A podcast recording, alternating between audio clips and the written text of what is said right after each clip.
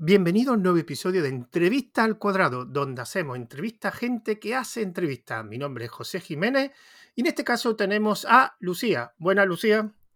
Hola José, muchas gracias por este ratito que vamos a compartir. Este ratito diferente, porque nadie te va a preguntar sobre entrevistas.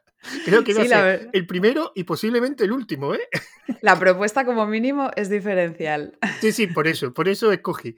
Bueno, pues como toda la entrevista, lo primero es una pequeña presentación. Así que, ¿quién es Lucía y dónde realizas la entrevista? Pues eh, Lucía trabaja como consultora y mentora de solo emprendedores eh, desde la ciudad de Barcelona, aunque soy madrileña y he tenido el placer de vivir y trabajar en tres continentes diferentes, o sea que soy un bichito de estos que le gusta mucho dar saltos de un lugar a otro y me dedico precisamente a acompañar, empujar y aportar un poco de luz en, esa, en ese laberinto nebuloso que hay en la cabeza de quienes tienen un negocio propio y lo sacan todos los días adelante ellos solos con el peso de la responsabilidad que eso significa. Bueno, vamos a empezar ahora con, como siempre, a los, oyentes habituales. Hay tres partes. La primera parte, un cuestionario. Así que son preguntas cortas, respuestas como tú quieras. Cortas, como a ti te apetezca. El cuestionario es para saber cómo te gustan las entrevistas, que no significa que en tu podcast la haga exactamente así. Así que empezamos con la primera. ¿Entrevista en audio, vídeo o escrita? Vídeo. ¿Improvisación o pregunta bien preparada? Me gusta cuando parece falsamente improvisado, pero se nota que el entrevistador se ha empapado e imbuido del personaje al que entrevista, con lo cual tiene mucha más capacidad para esa falsa improvisación. O sea, preparadas, pero engañando, ¿no? sí, como los falsos robados, ¿no? ¿Cómo te gustan las preguntas? ¿Que sean cortas, concisas o que tengan un contexto y sean largas, digamos? A mí me gusta que poder escuchar al entrevistado explayarse en una explicación, porque creo que cuando levantamos capas somos capaces de entender eh, mejor quién es el entrevistado o de lo que está, lo que sea que esté explicando en ese caso. Pero, te he dicho preguntas, no respuestas, que la siguiente era las ah, respuestas cortas. Perdón, perdón, perdón. Eh, las preguntas me gusta que puedan contextualizar de tal manera que se pueda uno enterar, aunque no sea un experto en una materia o en un personaje determinado. Bueno, la respuesta ya creo que... Me gustan las cosas largas, José. La siguiente, la entrevista, a ver, lo voy a plantear bien. ¿Las entrevistas te gustan que sean a gente conocida? No es que los conozcas personalmente, pero que sí, que los conozcas por su trabajo o por las redes. ¿O te gusta que sean mm, desconocidos completamente? ¿Cuál es la cosa que te atrae más? Uy. Sí, sí, sigue, sigue grabando. Vale, vale, pero, sí, se ha cortado un momento. Sí, en la imagen, el sonido. Vale. Pero, no, yo no te oía. ¿Me puedes repetir la pregunta? Ah, vale, vale, pues es que yo sí.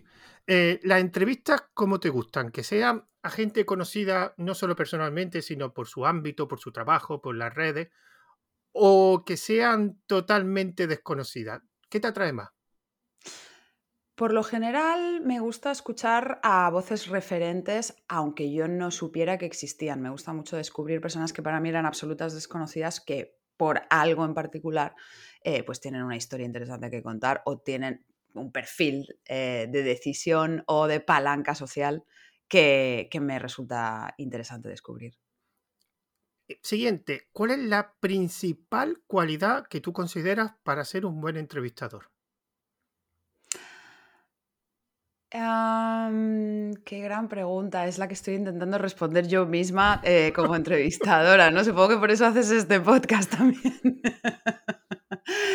Diría que la curiosidad, una, una insaciable curiosidad por el que tiene uno enfrente, independientemente de si piensa como uno o no.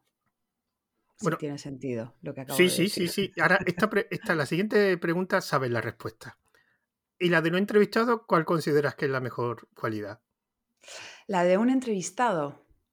Bueno, precisamente que tenga algo, eh, algo que compartir con lo que podamos resonar todos los demás o que nos pueda abrir una ventana nueva de pensamiento. Bueno, la siguiente pregunta voy a ser algo que nunca puede hacer un entrevistador, que es dirigir la respuesta. Pero vale. lo voy a hacer porque respondéis siempre lo mismo y no quiero que responda lo mismo.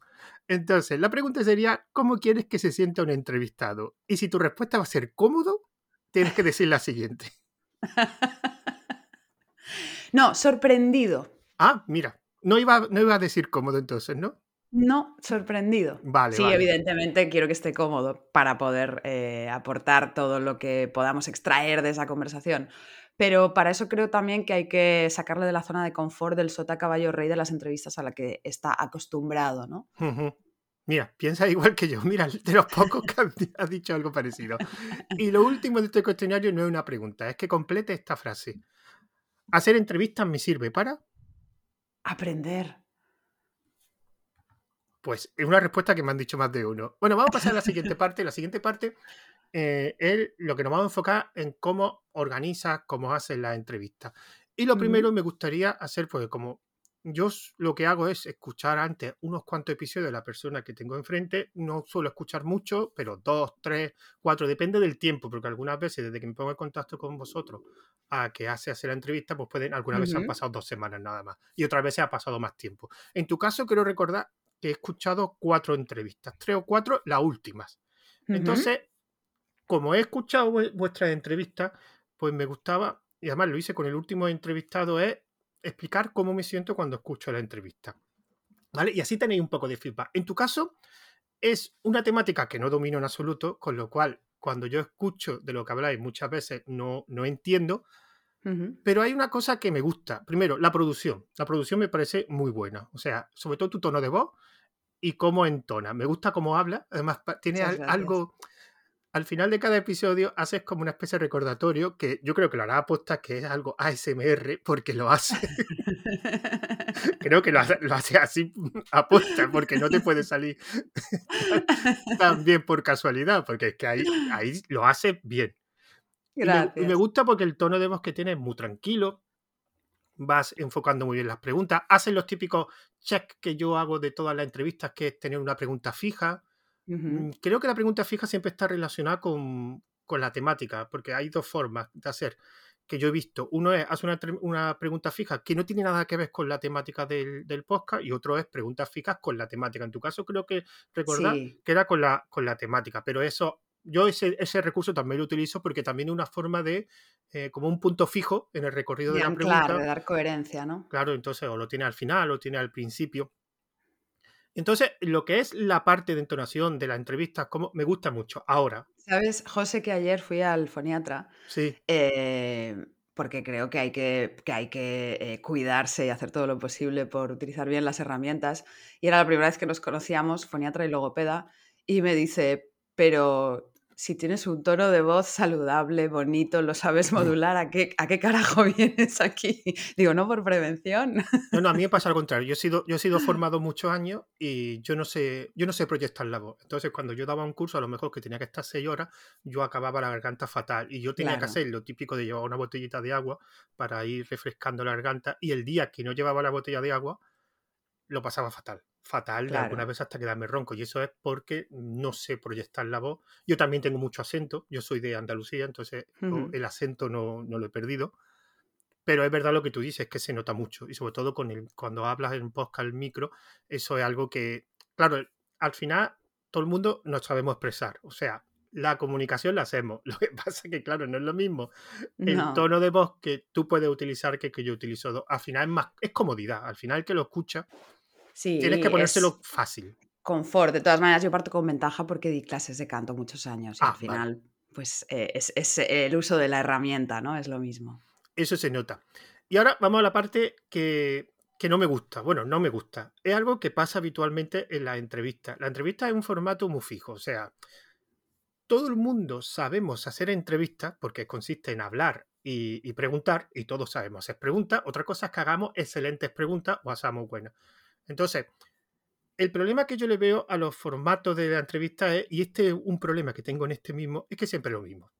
O sea, cuando yo escucho tu, entrevista o escucho a lo mejor la de Jaime, que es parecido, es lo mismo. Yo a Jaime le dije, digo, mira Jaime, y en tu caso no sé si lo puede aplicar, me gustaría, que dice Jaime que lo ha hecho, que me gustaría que en vez de entrevistar a gente de emprendedores entrevistarse a gente que ha fracasado como emprendedor. O sea, otro punto de vista diferente. Y el formato, por ejemplo, eh, es verdad que en la entrevista es muy difícil eh, innovar, porque hacer mm. preguntas. Puedes innovar la temática, como este caso que es algo, pero al final esto y el tuyo es lo mismo. Al final vamos a hacer una charla entre los dos, yo te hago preguntas, tú haces respuestas.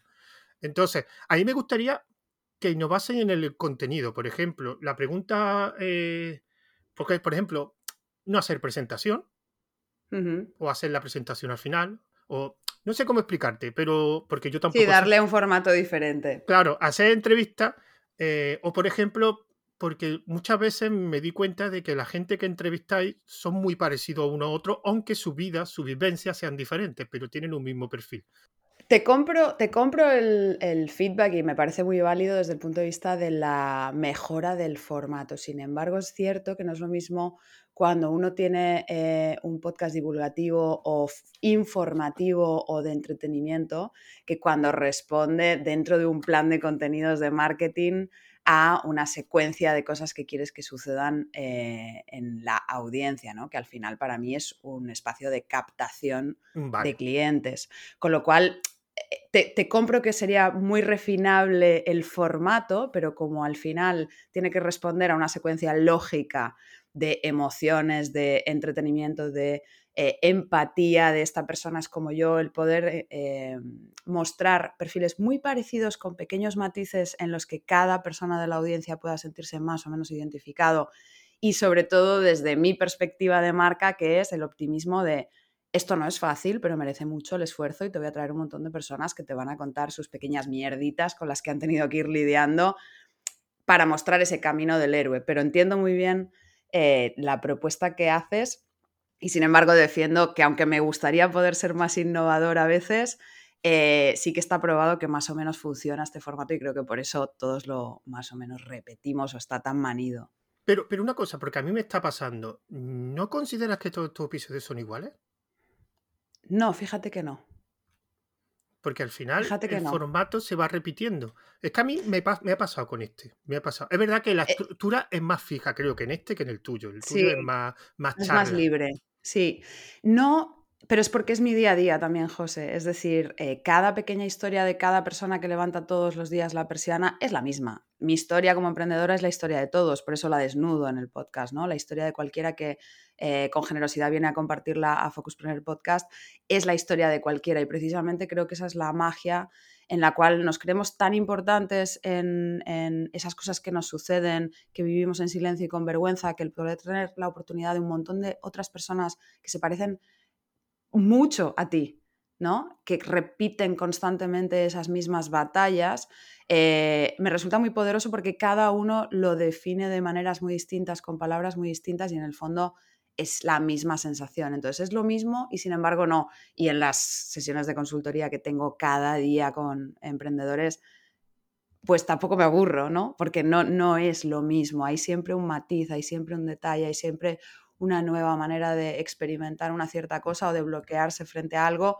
Y yo absorbo todo ese conocimiento para después tratarlo de traducir y impactar en cuantas más personas mejor, porque sabes que las palabras son muy poderosas y la manera en la que tú explicas algo es lo que hace que a alguien se le active un botón y conecte con, contigo, con tu propuesta o con esa conversación que estás teniendo con esa persona. Pero tienes, ¿tienes a lo mejor un plan B o algo, una evolución para cuando lo que estás haciendo ahora, digamos, no te funcione? O sea, por ejemplo, tú estás planteando el podcast de una forma y dices, mira, voy a, hacerlo hasta que cumpla este objetivo. Cuando cumpla este objetivo, quiero hacer de otra forma. ¿Lo tienes pensado? Eh, tengo pensado que va a evolucionar como evoluciona cualquier proyecto, como un emprendimiento, ¿no? Para mí el podcast también es un proyecto de emprendimiento y lo que hay que hacer eh, desde la perspectiva del marketing estratégico, que es en lo que, o la comunicación de empresa, que es en lo que yo soy experta, es escuchar a tu cliente o en este caso escuchar a la audiencia. De tal manera que mi objetivo ahora mismo es seguir haciendo crecer mucho la audiencia para poder interactuar mucho con ellos, darles cada vez más oportunidades de que puedan enviar su propio feedback, como estás haciendo tú hoy, para entender qué es lo que eh, de alguna manera se puede mejorar para que ellos lo disfruten más, ¿no? Pues eh, qué otros perfiles queréis que se traigan, qué formatos eh, os gustaría que probáramos, la duración es eh, es largo, es corto, queréis más, queréis menos, ¿no? Eh, todas estas preguntas que sí que se les puede trasladar a la audiencia y que puedan participar en la construcción de una conversación, porque a mí el podcast es un formato que me encanta y sin embargo me gusta que sea una conversación, no me gusta que sea un monólogo, ¿no? Entonces, para eso es verdad que la interacción con la audiencia es esencial y mi plan de evolución en formato y contenido para Focuspreneur es precisamente que la audiencia participe. Pero entonces, como hay una cosa que, bueno, yo este, yo este año he decidido pues, hacer contenido de pago y digamos que estoy, entre comillas, emprendiendo. Y a mí hay un problema que tengo con mis proyectos, es que no sé cuándo finalizarlo. Mm. ¿Hasta cuándo estarás con el podcast? ¿Lo has pensado? Y sobre todo, ¿cuál es el siguiente paso? ¿Lo has pensado también el siguiente paso? Por eso te he hecho la pregunta anterior, porque muchas veces ah, empezamos las cosas, pero por cariño, por no reconocer un fracaso, no sabemos cuándo parar. Yo por el momento estoy eh, suficientemente estimulada porque la verdad que está creciendo eh, de forma asombrosa. El año pasado se multiplicó por cuatro la audiencia y por diez las escuchas, de lo cual me siento muy eh, orgullosa, la verdad, porque tú sabes que requiere mucho esfuerzo. ¿Y hasta cuándo? Ojalá, hasta siempre, porque me he encontrado de alguna manera como comunicadora en este espacio al otro lado del micro. Sí que es verdad que muy probablemente evolucione, que puedan salir otros proyectos paralelos de podcasting, porque como emprendedora soy una abejita inquieta que necesita seguir eh, acumulando otras experiencias. Y para mí la evolución natural de, Focus es las entrevistas en un set, eh, en vídeo, en formato vídeo podcast o no sé cómo se llama ahora, ¿no? Pero a distintas audiencias les gusta consumir el contenido de distintas maneras y poderlo adaptar para llegar a más personas es eh, un poco el propósito que, tengo de trasladar este mensaje y, creo que esa es la evolución natural. ¿Tengo un plan? No lo tengo, estoy abierta a que tengo un plan de crecimiento para este año, faltaría más, ¿no? Pero si pienso y levanto la vista en el largo plazo, me voy a dejar llevar. Ahora, creo que habrá un micro en mi vida eh, siempre, porque como te decía, pues me he encontrado en este, en este lugar. Pero, pero cuando dices vídeo, tú, tú emites en vídeo, ¿no? O sea, creo que hay un canal de YouTube, ¿no? Emito en vídeo, tengo un canal de YouTube, pero lo único que hago es replicar el contenido que ya existe. No le he prestado una atención específica ni he hecho un plan de contenidos o el contenido está creado específicamente para YouTube. Es una manera de, oye, bueno, por si acaso nos damos a conocer entre otras audiencias, pero ahora mismo el foco está en el formato audio. Vamos a empezar ya con la parte de organización del podcast. Lo primero, ¿tiene un listado de posibles entrevistas? Eh, ¿Tiene un listado de me he puesto en contacto con ellos, estoy esperando respuesta, me tengo que poner? ¿Tiene porque me imagino que eres muy organizada. Bueno, teniendo un podcast que se llama Focus, solo faltaría, sí. Tengo varios listados de... Soy muy organizada en cuanto a, la producción, a la, ideación, creación, producción eh, y publicación de los eh, episodios. Y sí que es cierto que especialmente con las entrevistas, porque depende además de otra persona, no, no solo depende de lo que eh, haga yo, ¿no? Y tengo varios listados de entrevistados. Algunos son personas eh, que están en mi wishlist, como veis, mi lista de deseos de personas que me ponen y que algún día voy a conseguir que acaben en Focus, pero que no tengo nadie que me las pueda presentar ahora mismo, que son auténticos referentes. Eh, pues yo qué sé, fuimos a ver al Mago Pop hace poco y me pareció un empresario como la Copa de un Pino, no lo sabía, me fascinó su historia y es de estas personas que no sé cómo lo voy a hacer, José, pero que van a acabar viniendo a Focus, ¿no? Em, después tengo, evidentemente, personas que sí que conozco y que quiero entrevistar y están em, en mi lista y están avisadas o en el momento en el que tengo la oportunidad porque les veo, siempre es más cálido invitar a alguien cuando coincides, ¿no? Si tienes la oportunidad. Y por otro lado, tengo un espacio también reservado como asisto a muchos eventos de networking, a muchas entrevistas eh, y a muchos eh, eventos presenciales donde tengo la oportunidad de conocer a referentes o no, porque a veces no solo entrevisto a personas que son referentes, me gusta contar cualquier historia que sea estimulante para la audiencia. Eh, les propongo in situ que si quieren venir a Focus y por el momento nadie me ha dicho que no, o sea que, me siento muy honrada también por eso y si alguien me dice que no en algún momento, pues también lo entenderé, no pasa nada. Pero sí, tengo todos estos listados distintos de eh, niveles de acceso, como si dijéramos, ¿no? Y vamos a centrarnos un poquito y más, más específico. Entonces, ya tiene un listado de gente que quiere ser, que puedes conseguir, vamos a empezar por ahí, vamos a filtrar un poco. ¿Cuál es la preferencia para escoger el entrevistado A que el B? O sea, por el orden con el que tú Mm. escoges, voy a intentarlo primero con este, claro, suponiendo que son posibles.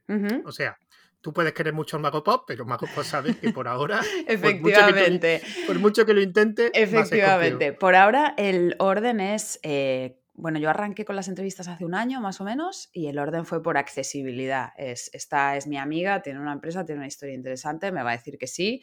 Y así acumulé unos cuantos. A mí me gusta mucho trabajar por adelantado porque la angustia del día a día eh, es algo que, no, que me parece que es innecesario y que nos podemos ahorrar, con lo cual proyecto esa planificación y trato de tener contenido eh, acumulado para no estar con, con el agua al cuello, ¿no? Como si dijéramos. O sea, tienes nevera, ¿no? Lo Tengo nevera, correcto, tengo nevera.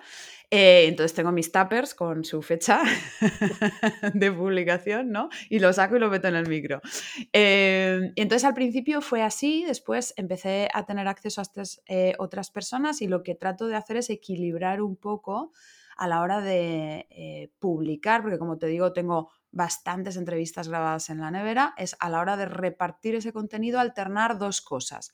La primera es que así como hay otros muchos profesionales de mi sector o mujeres profesionales en mi sector que se dirigen a un público femenino, yo me dirijo a un público mixto, es decir, tengo tanto eh, clientes hombres como mujeres y en la audiencia también los equilibrios son 60-40 o una cosa así, ¿no? Con lo cual, trato de equilibrar de alguna manera la distribución de entrevistas a ambos géneros, porque no quiero que, eh, bueno, me gusta que esté equilibrado, por decirlo de alguna manera. Y por otro lado, también trato de equilibrar que si invito a alguien que es una personalidad más o menos eh, conocida dentro del mundillo eh, de, de, lo nuestro, pues que se equilibren también personas que, tienen más eh, audiencias o comunidades más grandes con personas que quizás son más desconocidas, también para que no se convierta eh, en un espacio donde se esperen constantemente ni superestrellas ni personas menos conocidas, sino que se entienda que hay ese equilibrio, porque también defiendo que nos tenemos que juntar entre los emprendedores en distintas fases porque es muy enriquecedor para todos. Entonces, bueno, es una manera de honrar uno de los valores de, de mi empresa. Una pregunta, porque has dicho que eh, te llamas a gente conocida y a gente menos conocida. Uh -huh. Porque a mí en este podcast no me ha funcionado como yo creía. ¿La gente más conocida te atrae más escucha? No. Vale, entonces... no. No, de hecho es una de las típicas cosas que hacemos, ¿no? Cuando empezamos a hacer entrevistas, que pensamos que las personas que tienen más tracción o más capacidad de convocatoria nos van a ayudar a hacer crecer el podcast y no es así. Hacemos crecer el podcast cuando somos nosotros quienes vamos a otros espacios a darnos a conocer, ¿no? Eh, pero no, no, las except, excepto una persona que además he hablado con otros compañeros podcasters que también le han invitado, que sí, que han notado un pico de audiencia espectacular al invitarle y ha coincidido que es el episodio más escuchado de al menos el mío y otros dos podcasts más, eh, porque tiene la generosidad de compartir de manera genuina todo lo que hace y su comunidad responde muy bien. El resto es un estándar de escuchas que no he notado ningún pico adicional. Es verdad que a lo mejor no lo hacemos todo lo bien que deberíamos para extraer eh, píldoras de contenido que tengan ganas de compartir, pero al final también tiene mucho sentido, José. La audiencia de estas personas ya les conocen. Cuando ellos eh, vienen a dejarse entrevistar a mi podcast o cualquier otro, al fin y al cabo están repitiendo otra vez la misma historia que están repitiendo en casi todos los otros espacios, pero porque el objetivo es darse ellos a conocer. Su audiencia ya ha escuchado esa historia y a menos que seas muy disruptivo o muy original, lo que tú proponías antes y realmente sea una entrevista diferente que les permite compartir algo que hasta la fecha no habían compartido con sus audiencias o que por porque la producción es extraordinaria o porque se lo han pasado fenomenal o porque han conectado mucho con el entrevistador, no tiene mucho sentido que lo compartan. O como mínimo no con mucha fuerza, ¿no? Sí, una story en Instagram o algo así, pero dedicar una newsletter a compartir esa entrevista que les han hecho no sé dónde, no sé hasta qué punto eh, es interesante. En mi caso ha sido en función a los fieles que son en sus comunidades. Mm. O sea, porque yo he tenido aquí gente que tienen grandes comunidades, pero son grandes comunidades que solo le interesan lo que hace esa persona. Porque yo en mi caso sí es verdad que cuando vienen aquí es una entrevista que no le han hecho, de una Mm, temática que es verdad que a lo mejor a mucha gente no le puede interesar saber cómo entrevista a otra persona, pero sí es verdad que es algo diferente. Y en mi caso ha sido la gente que tengo más escucha, son gente que yo sé que su comunidad es muy fiel, o sea, que van a donde vayan.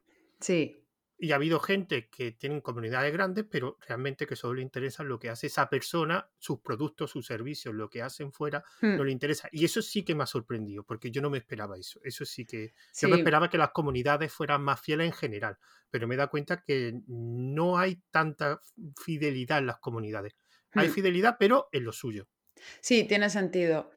De hecho, si yo lo pienso, esta entrevista, que es diferente de otras entrevistas que me han hecho, es susceptible de que yo la comparta con mi comunidad, porque me posiciona también en otro lugar, ¿no? En su cabeza eh, se asienta la idea de que yo soy una entrevistadora, con lo cual me invitan a este espacio para hablar de algo de lo que normalmente no hablo.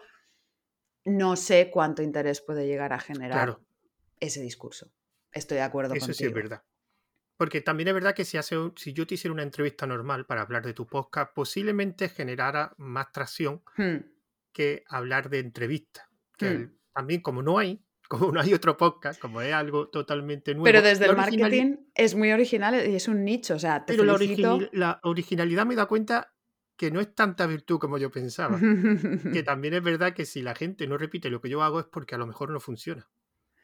También, Bueno, entonces, eh, o no, o porque ya existe, o porque les interesan otros formatos, pero sí, sí, claro, también, claro, claro. claro, pero sí, tiene sentido que, nuestras comunidades no estén demasiado eh, interesadas en escuchar esta entrevista, pero hay un público al que evidentemente le interesa mucho. Yo cuando estaba en la carrera de periodismo estoy segura de que me hubiera encantado poder escuchar eh, este espacio, ¿no? Te quiero decir, o hoy me interesa mucho. Creo que somos más los entrevistados a quienes nos interesa poder compartir. Sí, sí, sí, no, no. Yo creo que los más interesados en este podcast son los gente que yo entrevisto. De hecho, varias personas me han dicho lo que tú me has comentado antes, que de hecho, verás que habrá una pregunta relacionada con eso, que es que me interesaba porque yo nunca había Mm, hablado de ese tema con nadie. Y había gente, y en tu caso creo que eres una de ellas, que me han dicho que es que a mí me encantan las entrevistas y a mí nadie me han preguntado por mi entrevista. Siempre que me, me han invitado a otro sitio sí. hablaban de la temática de mi entrevista, pero nadie me ha preguntado. Y me acuerdo de una persona que vino que dice, además una persona que después no solo ha participado en ese en este podcast y después ha intentado que participara en otros proyectos míos, pero por falta de tiempo no han podido participar. Y en este caso eh, le gustó mucho Mm. la temática. Dice, es que a mí me encanta que mm, la entrevista, yo adoro hacer Bueno, entrevistas y cuando me escribiste eh, y vi la temática, te dije, estoy dentro seguro, me, me fascina. Si es que me- a mí me chifla hacer entrevistas y poder hablar de este tema. claro, por- por- Pero nunca me habían preguntado. Tienes claro, yo por la eso, razón del mundo. Claro, yo el proyecto, yo te reconozco que este proyecto es muy egoísta, porque yo lo hago solo por mí. Realmente no, no pienso ni en las, ni los oyentes. Es verdad que sí pienso en, los entrevistados, evidentemente, pero es una cosa que me interesa a mí. Entonces, Pero así funcionan, mira, yo creo que en el podcasting y en los negocios, eh, cuando hay una curiosidad genuina, ¿no? Muchas veces lo digo, cuando tú has sufrido eso que no encontrabas algo que estaba resuelto en el mercado y montas un negocio porque eres el cliente ideal de eso que estás creando, entonces la magia sucede. Cuando tú creas un podcast porque realmente el contenido que anhelabas que existiera no existe y te atreves a crearlo tú, la cosa también funciona, ¿no? Cuando hay esa autenticidad, yo creo que se, que se nota y que, y que por eso mola. Bueno, vamos a seguir ahora con el tema organización. Además, esto es una cosa que me interesa mucho. Además, aquí ha habido bastantes, digamos, variantes. Cada uno se organiza como puede. Lo primero es, ¿cómo te pones en contacto con los entrevistados? ¿Correo, tu- mensaje privado de Twitter? Aquí ha habido una, aunque generalmente es correo y Twitter, pero ha habido otra gente que sea... Yo, por ejemplo, utilizo mucho Telegram. A mí me ha Hmm. funcionado mucho, mucho Telegram. Pero en tu caso, Yo no, yo utilizo o el uno a uno si tengo el teléfono de esa persona o si coincido con esa persona en un evento. Y la otra que ha sido por, por combustión espontánea, no sé cómo decirlo, ha sido vía Instagram. ah, aquí Mensajes eres, directos. eres la primera. Mira Sí, que han pasado unos cuantos, pero nadie me había dicho Instagram. Que, que es Sí, curioso, porque hay mucha gente en Instagram. Sí, Correcto, los mensajes directos funcionan fenomenal, es como tener el WhatsApp de alguien, ¿no? Entonces, eh, bueno, cuando después de seguir a esa persona eh, surge una oportunidad para tener eh, un mensaje que mandar, ¿no? Si de repente te pongo un ejemplo concreto, una conferencista que ya he coincidido con ella como mentora en varios eventos, pero no habíamos tenido la oportunidad de conocernos en persona, pero trabajábamos con eh, distintas instituciones comunes. Y cuando la vi que había dado una ponencia en una de ellas, donde yo también estaba eh, participando, le escribí le dije, bueno, ya, ¿no? No nos conocemos, pero estas son los eh, puntos de, en común. Tengo este podcast, me encantaría que vinieras, por supuesto.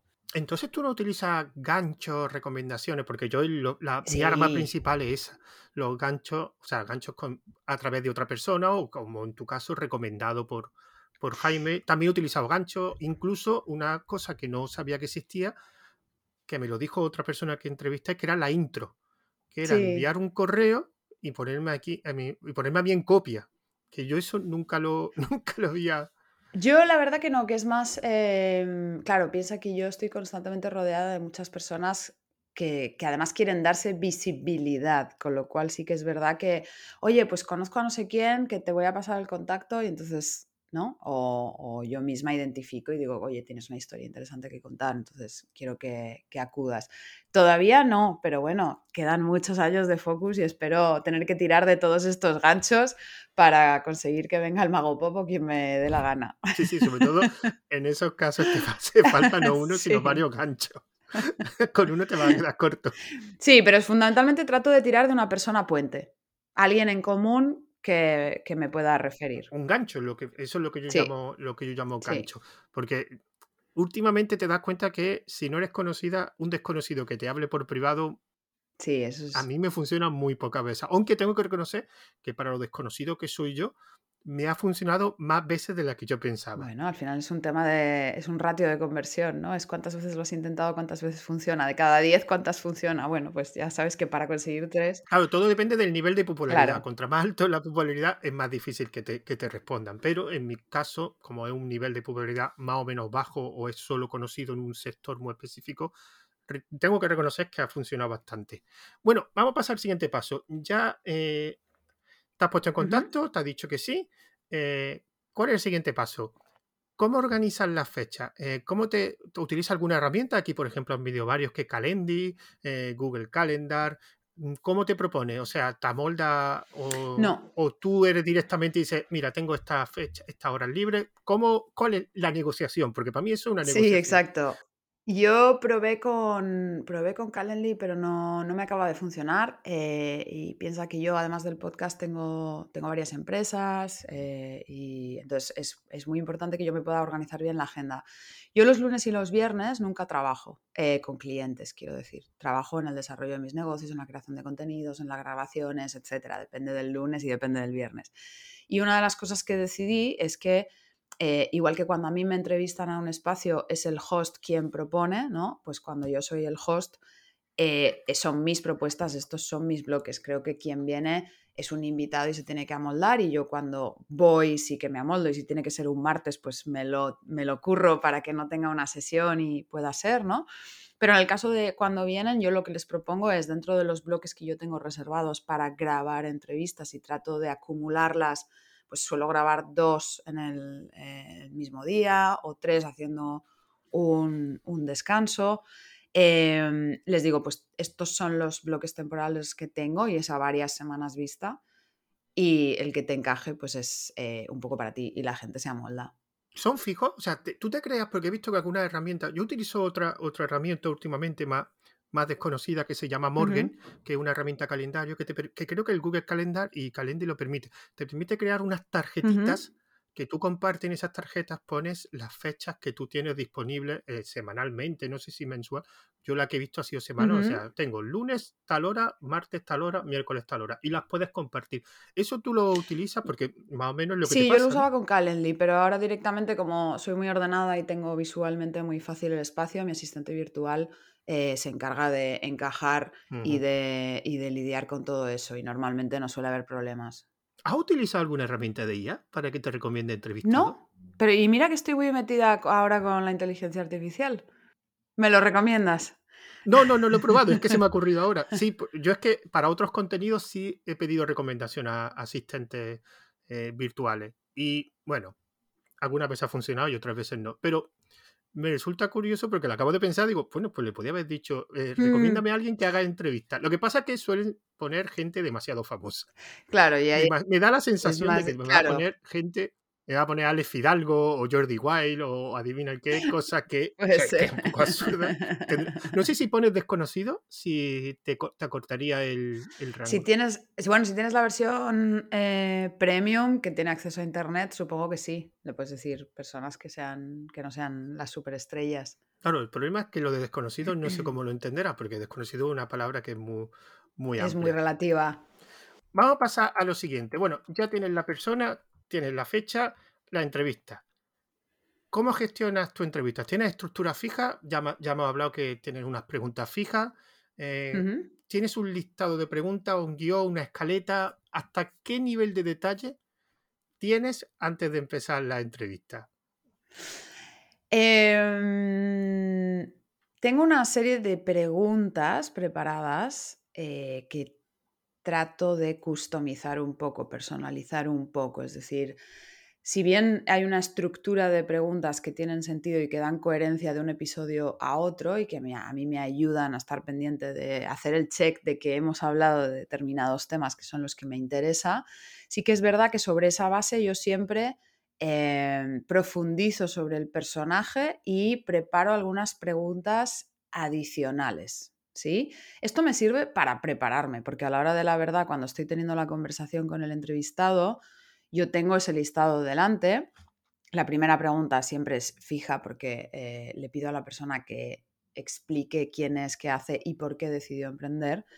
Y la última pregunta también siempre eh, suele ser fija. En medio yo me dejo llevar en la conversación y si tengo la oportunidad de hacer esas preguntas que tenía preparadas, fenomenal. Y si no, no pasa nada. Y muy a menudo en, la propia, en el propio devenir de la conversación, yo veo que ya hemos tocado algunos de los puntos eh, esenciales que, quería comentar con esa persona. Y si no, pues explícitamente hago la pregunta. Pero me dejo llevar bastante y no me, no me obsesiono con hacer ping-pong de preguntas y respuestas. No me gusta, me gusta que el formato sea más bien conversacional. Y tampoco me voy a la cama y no duermo por no haber lanzado alguna pregunta o por haber introducido las que se me han ocurrido en el devenir de la conversación. Pero creo que ese trabajo no podría ser, ese resultado no sería posible sin la preparación previa. ¿Y, te pone algún límite de la.? Porque muchas veces, sobre todo en el, vuestro tipo de entrevistas que son más charlas, más. Hmm. Yo mm, a vuestra entrevista les suelo llamar charlas de mesa camilla, porque son formales, pero tienen un punto de informalidad. El problema de cuando mm, tú permites llegar a ese punto de informalidad, te pones un límite, o sea, cuando tú esa conversación sale un poco del ámbito ¿Te gusta seguir ese, camino o prefieres cortarlo y reconducirlo? No, yo tengo muy claro cuáles son los eh, tres, pilares esenciales sobre los que trabajo y en el momento en el que la conversación se desvía de eh, esas tres temáticas, sí que reconduzco la conversación.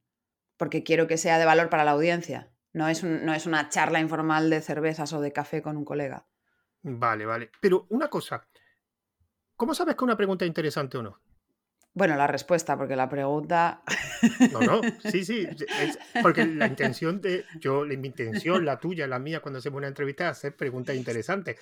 Sabemos generalmente cuándo no son interesantes. El problema, por lo menos en mi caso, tengo dudas cuando es interesante. Lo otro sí, porque muchas veces con la respuesta lo sabes yo sé que, que, o sea, yo puedo pensar muchas cosas, ¿no? Igual que puedo pensar muchos, eh, muchas ideas de negocio y luego el mercado te dice si era muy buena idea o no era buena idea. A priori, yo cuando lanzo una pregunta es porque me parece interesante o como mínimo tengo esa curiosidad espontánea en el momento y no me la puedo callar, pero sí que veo que es interesante por la reacción de la persona que tengo enfrente. Si la persona que tengo enfrente noto que genuinamente durante unos nanosegundos o segundos se queda en silencio pensando, sé que he lanzado una pregunta interesante. Pues voy a aprovechar con tu respuesta para lanzar a la siguiente pregunta que es la fija de esta sesión, ¿eh? porque digamos, esto tiene un contexto, es una pregunta que me hizo el primer entrevistado a mí, o sea, yo entrevisté, pero él me hizo una pregunta, y me gustó y, te la voy a trasladar. Además, como me has dado el, pie, que es cómo manejan los silencios en la entrevista. Yo dejo que el entrevistado se quede en silencio el tiempo que haga falta. Pero después no, lo editas, me imagino, lo dejas tal cual. No, lo dejo, lo dejo, lo dejo. Eh, sí que es verdad que los silencios suelen parecer mucho más largos cuando estás dentro de ti que luego cuando lo que se escucha o muy probablemente el entrevistado cuando se queda en silencio siente que está pasando mucho más tiempo del que realmente está pasando. Pero me parece que forma parte de la magia de la conversación de la misma manera que el silencio es una nota musical, ¿no? Y que tiene un poder eh, enorme, o en cinematografía también forma parte de, esa narrativa, y el silencio es poderosísimo. Entonces, a mí me gusta cuando, cuando consumo podcast el poder escuchar cómo en una conversación alguien está en silencios porque está pensando. Los silencios del pensar, que no son los silencios de que no hay flow en la conversación. Si veo que no hay flow en la conversación o que la persona se está quedando, está terminando de eh, hilar el discurso, sí que como entrevistadora retomo el liderazgo de esa conversación para poder eh, continuar, continuar fluyendo, ¿no? Pero si nos referimos a ese silencio del pensar, me parece que es precioso y que, que lo disfruto mucho. Bueno, vamos a pasar ya a la tercera parte de, esta entrevista, digamos, que es la parte de feedback, más, más liviano el tema. La primera pregunta, ¿por qué has estado esta entrevista? Por curiosidad y por originalidad, la verdad. Define esta entrevista en dos o tres palabras. ¡Ay, qué difícil, José! Es que esta no te la puedo decir de antemano, si no, no puedes, pensarlo.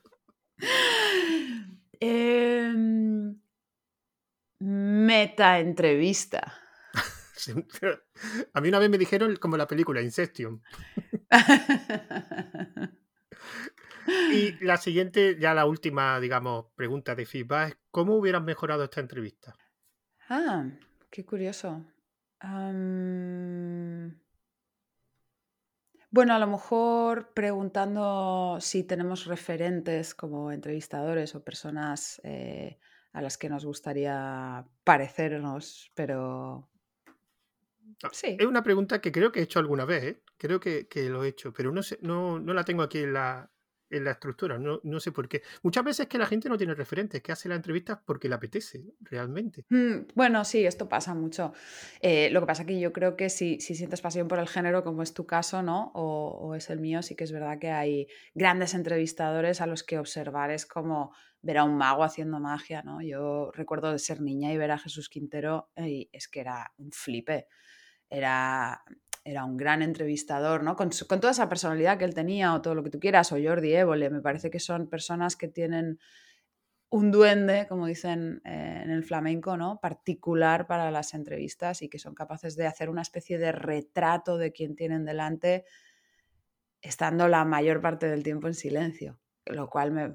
Y es que no me gustan como entrevistas. Es curioso, no me gustan porque para mí lo que hacía Évole y lo que hace Quintero no son entrevistas, digamos, son conversaciones con preguntas.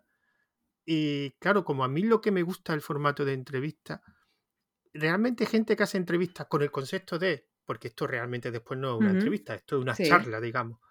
Pero el concepto de entrevistas de preguntas y respuestas, que realmente es una entrevista donde hay dos roles muy definidos, por un lado el entrevistado y otro lado el entrevistador, salvo en la radio, que por motivos de tiempo sabes que no te puede, no te puede enrollar, pero en formato vídeo o formato podcast, generalmente hay pocas, pocas, pocas entrevistas. Porque al final los roles mm, no están tan definidos, porque al final el entrevistador habla mucho, da su opinión de las preguntas. Eh, hay preguntas, sí, pero muchas veces te das cuenta y dices, estás teniendo una charla. Bueno, es un poco la diferencia en periodismo, ¿no? No es lo mismo una noticia que un reportaje, donde eh, sí que el reportero eh, imprime, ¿no? De alguna forma ese, texto. Y yo creo que este, estas referencias que yo te he dado o las entrevistas que yo eh, produzco o creo, sí que son un poco más literarias, tienen licencias literarias, no son cartesianas, no son la entrevista al uso eh, donde hay una, un ping-pong ¿no? de, preguntas y, respuestas, que obviamente ahí sí que hay que tener mucho más arte a la hora de preguntar, creo, para que no sea precisamente el sota caballo rey eh, aburrido de cualquier entrevista que haría eh, cualquier, cualquiera con una estructura de entrevista. Es que, claro, yo muchas veces, esto lo hablé con otro, en, otro, en otro episodio de este podcast, no me acuerdo en cuál, pero muchas veces nos damos cuenta de que antes de la pregunta hacemos tantas charlas porque realmente no sabemos preguntar bien, porque creemos que la pregunta que hacemos no es la correcta, entonces le añadimos, digamos, eh, como ingrediente, como aderezo. Porque si tú me imagínate que esto fuera nada más que yo te pregunto y tú respondes y yo no digo nada más, si no te pregunto muy bien, sería muy aburrido. Correcto. ¿Qué es lo que suele, qué es lo que suele pasar? Entonces es verdad que, que rellenamos ese, ese espacio. Y ahora eh, las dos preguntas fijas de aquí, que sería, ¿cuál ha sido tu mejor entrevista y por qué? Entrevista me refiero en todo, no solo en la pregunta, sino también en la organización o porque era un invitado que conseguiste que tenía muchas ganas, en el proceso completo, no solo en la parte de mm. pregunta-respuesta. Em, la mejor entrevista que he hecho y el, feedback también que he recogido de, de, la audiencia es una entrevista a Juan Gabriel Gomila, que primero él me entrevistó en su espacio y estaba el reto de tener una segunda conversación que no fuera igual a la anterior, ¿no? Em, y es una persona que tiene una comunidad muy voluminosa y que responde muy bien además. Y lo que sucedió con Juan Gabriel, y por eso considero que es mi mejor entrevista em, o la que ha marcado de alguna manera un, bueno, un cambio, ¿no? O algo en mí que cambió como entrevista, entrevistadora, fue la química conversacional que se produjo. Y los dos nos olvidamos de que, si bien no nos olvidamos de los roles de cada uno, porque son muy diferentes las dos conversaciones que hemos tenido en su espacio y en el mío, es ese, ese disfrutar tanto de conversar con esa persona y viceversa que traspasa eh, los auriculares o los micros y la audiencia se sintió que era muy especial lo que estaba pasando. Entonces creo que esa química conversacional fue lo que lo hizo la mejor entrevista. Quizá no es la mejor técnicamente, ni de a nivel de contenido, ni a nivel de nada, pero para mí como podcaster eh, sí, que, sí que significó un cambio de paradigma. Y ahora, eh, ¿cuál ha sido tu peor? Hmm. Mi peor entrevista fue una entrevista en la que no voy a decir, no, no voy a, permíteme que... No, no, no, nadie, nadie da información en esta pregunta, nadie Cuentan lo que pasó, pero nunca, bueno, creo que ha habido dos o tres que sí han dicho quién era, pero lo normal y hmm. evidentemente lo lógico, no se dice quién. Sí, eh, fue una entrevista en la que yo soy una mujer focus, tiendo a estar muy centrada, muy presente en lo que estoy haciendo en este momento. Yo ahora mismo estoy aquí contigo y no estoy en ningún otro lugar, ¿no? Y eso es eh, lo que trato de hacer en mi día a día. Pero me sucedió en una entrevista que yo no estaba nada conectada y estaba hablando con esta persona y no... O sea, mi cabeza estaba en otro sitio. Y luego escuchándola no se nota, pero, pero yo me hizo sentir, me hizo sentir muy mal. ¿no? Y no sé qué sucedió, no sé si estaba cansada, no sé si me encontraba mal ese día, porque no es. Pero me hizo sentir muy mal hacia mí, hacia esa persona. Por suerte el resultado, como te digo, no, no se notó. Pero fuera de, fuera de eso, que es un factor interno, mi peor entrevista, sin duda, fue una entrevista con alguien a quien yo les mando instrucciones, igual que lo haces tú y lo hacemos todos, sobre la importancia que es que el sonido sea claro, que estés en una habitación donde no te disturben, donde no haya ruidos, donde, etcétera, etcétera.